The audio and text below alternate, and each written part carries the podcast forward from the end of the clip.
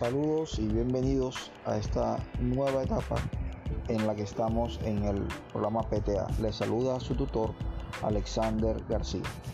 El día de hoy, queridos compañeros, les traigo una herramienta educativa que puede ser de mucha utilidad en el transcurso de sus clases en esta virtualidad o de instancia remota. Lo que vamos a utilizar es conocido como el podcast. ¿Qué es el podcast? Se preguntarán. Pods viene eh, como traducción de lo que es una cápsula y cast de casting que corresponde a una transmisión.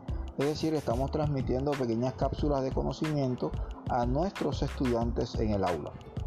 Como bien es sabido por todos ustedes, hay estudiantes que son de tipo visual y hay de tipo auditivo. En este caso nos estamos enfocando más a ese estudiante que requiere la parte del audio.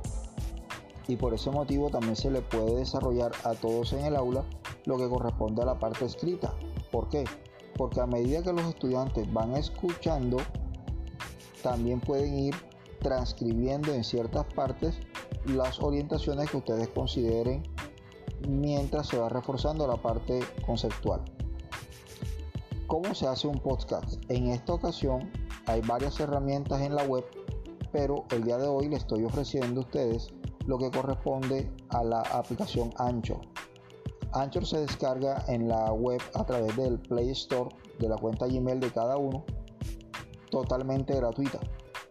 Y le ofrece también alguna variedad de sonidos que pueden amenizar un poco más sus charlas en ese orden de ideas podemos acertar de una forma más lúdica, acercarnos a ese conocimiento con los muchachos. Una vez que usted se inscribe y la descarga, puede comenzar a utilizar sus podcasts educativos o de otra temática que usted considere.